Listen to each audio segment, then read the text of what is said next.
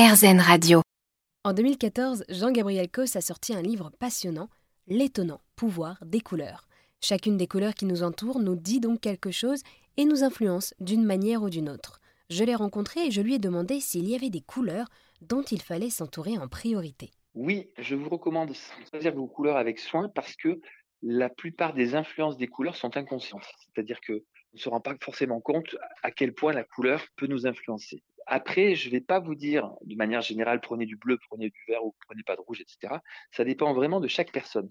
C'est-à-dire qu'il y a des couleurs qui sont plus activantes, comme le rouge ou le orange, donc qui vont vous réveiller, vous donner du peps. Donc chaque couleur a, ses effets, mais il n'y a pas une bonne couleur. Toutes les couleurs sont bonnes et toutes les couleurs peuvent ne pas être bonnes selon leur usage. Et après, le deuxième point très important, c'est que chaque personne a ses propres influences dues à son acquis personnel qui font que certaines couleurs leur font du bien. Donc ma conclusion, c'est écoutez-vous. Pour choisir quelles sont les bonnes couleurs, ne suivez pas forcément les tendances, euh, les modes, mais écoutez la petite voix intérieure qui va vous dire quelle est la bonne couleur pour vous. Parce que votre inconscient, il saura vous conseiller.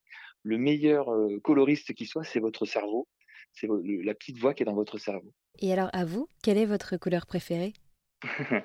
Alors, en fait, plus je travaille dans la couleur, plus j'aime toutes les couleurs. Et c'est pas pour me défausser euh, de votre question, mais je pense que personne, même admettez, c'est quoi votre couleur préférée? Euh, Le bleu, on va dire. Mais je suis même pas sûre ah, finalement.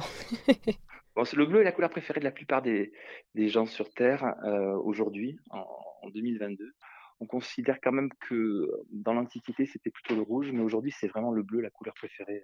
Mais même si vous aimez le bleu, est-ce que vous auriez envie de vous habiller euh, tout le temps en bleu? Non. C'est-à-dire que pour apprécier une couleur, il faut aussi aller chercher d'autres couleurs. Je pense que c'est plus intéressant, et même quand on aime une couleur, d'aller voilà, de s'entourer de toutes les couleurs. Merci beaucoup Jean-Gabriel. Vous venez également de sortir chez Flammarion le livre Les couleurs invisibles.